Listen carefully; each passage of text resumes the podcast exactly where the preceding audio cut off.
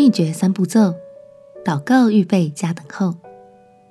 朋友平安，让我们陪你读圣经，一天一章，生命发光。今天来读尼西米记第二章。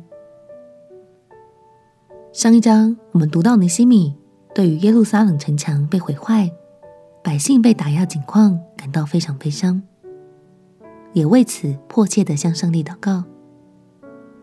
在这四个多月以来，除了祷告之外，尼希米其实也已经默默在心中拟定了一套计划，然后等待上帝的时间到来。当时尼希米的身份是波斯王身边的酒政，专门把关君王的饮食。有一天，就在他执勤的时候，机会终于来了。让我们一起来读尼希米记第二章。尼希米记第二章：亚达薛西王二十年尼散月，在王面前摆酒，我拿起酒来奉给王。我素来在王面前没有愁容。王对我说：“你既没有病，为什么面带愁容呢？这不是别的，必是你心中愁烦。”于是我甚惧怕。我对王说：“愿王万岁！我列祖坟墓所在的那城荒凉。”城门被火焚烧，我岂能面无愁容吗？王问我说：“你要求什么？”于是我默祷天上的神。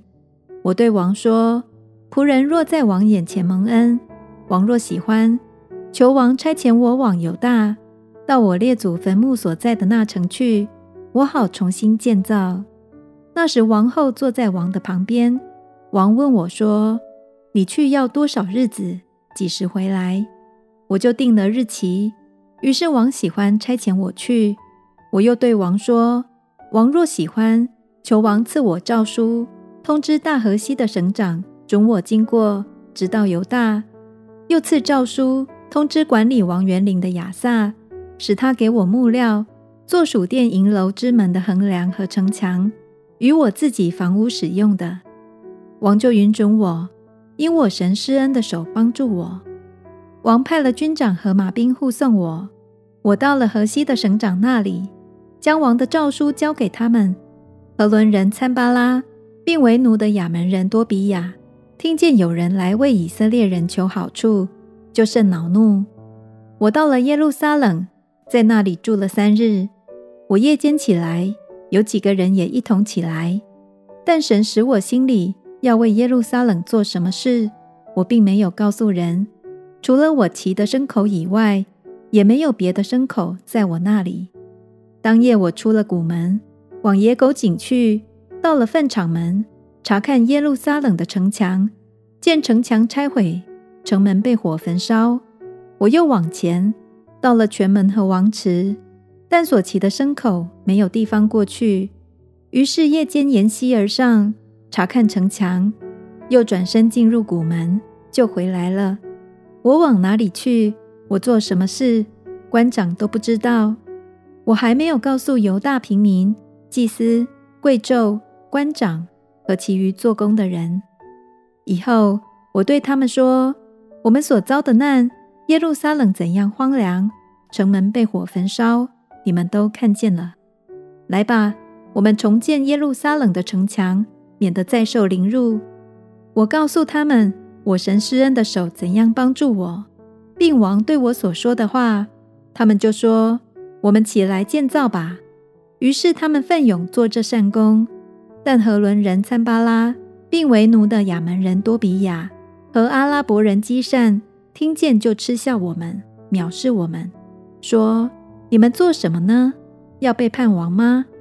我回答他们说：“天上的神必使我们亨通，我们做他仆人的。”要起来建造，你们却在耶路撒冷无份、无权、无纪念。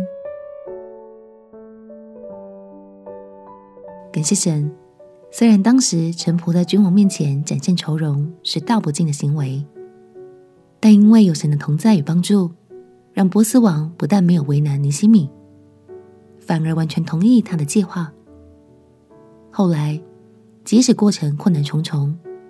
尼希米依然全心依靠神，也紧紧抓住神放在他心中的那份感动，非常认真的勇往直前。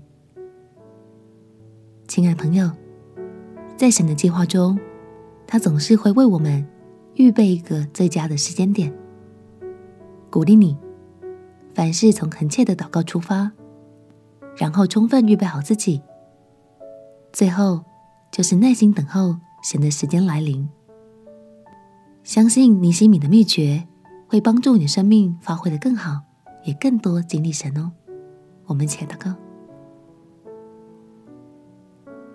亲爱的耶稣，求你帮助我，培养一颗凡事祷告、依靠神的心。也求你带领我的计划，总是走在你的计划中。祷告奉耶稣基督的圣名祈求，阿门。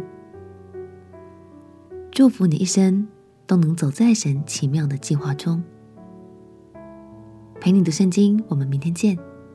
耶稣爱你，我也爱你。